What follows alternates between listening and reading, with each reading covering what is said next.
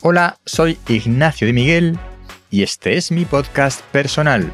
Me puedes encontrar en ignaciodemiguel.es y en agenciapodcast.com. El tema de hoy de consultorías, churrerías y valor de marca. Los detonantes de las ideas. No hay pregunta más absurda que hacerle a un escritor que de dónde sacó la idea para una determinada novela. Las ideas surgen en cualquier momento y en cualquier lugar y lo más importante, cambian hasta que toman su forma definitiva. Por eso el origen de una idea es irrelevante. El concepto principal de mi nueva orientación de marca personal proviene de un mensaje de WhatsApp, por ejemplo. Me dijo un colega, mentira, fue mi hermano, Oye Ignacio, me han dado un presupuesto de un servicio para desarrollar mi marca personal. Yo le contesté, pásamelo y te digo qué me parece. ¿Quién soy yo para juzgar los servicios de nadie? Pero sí para saber si es el adecuado para un caso concreto, sobre todo en relación prestación-precio. Y así es como desatasqué la tarea de actualizar mi marca personal a la que llevaba unas semanas dando vueltas. ¿Cómo puede pasar esto?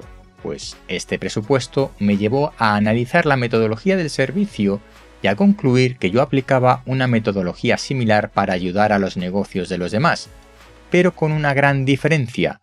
Mi objetivo no es crear una marca personal, mi objetivo es crear una marca personal para algo, no por sí misma.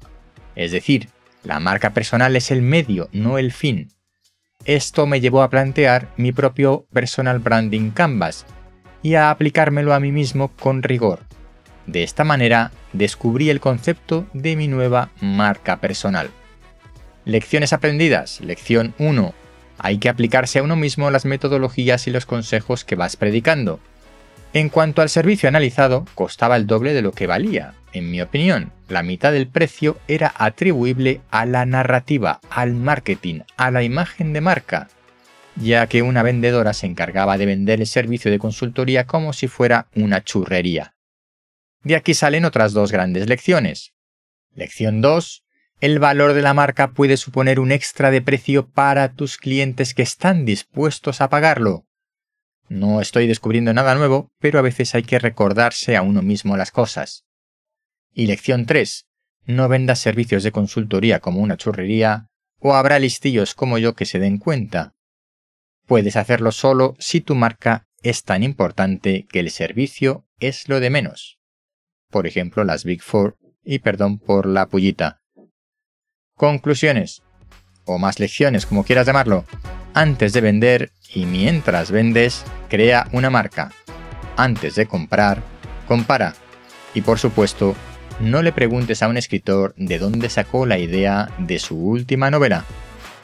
Hasta pronto.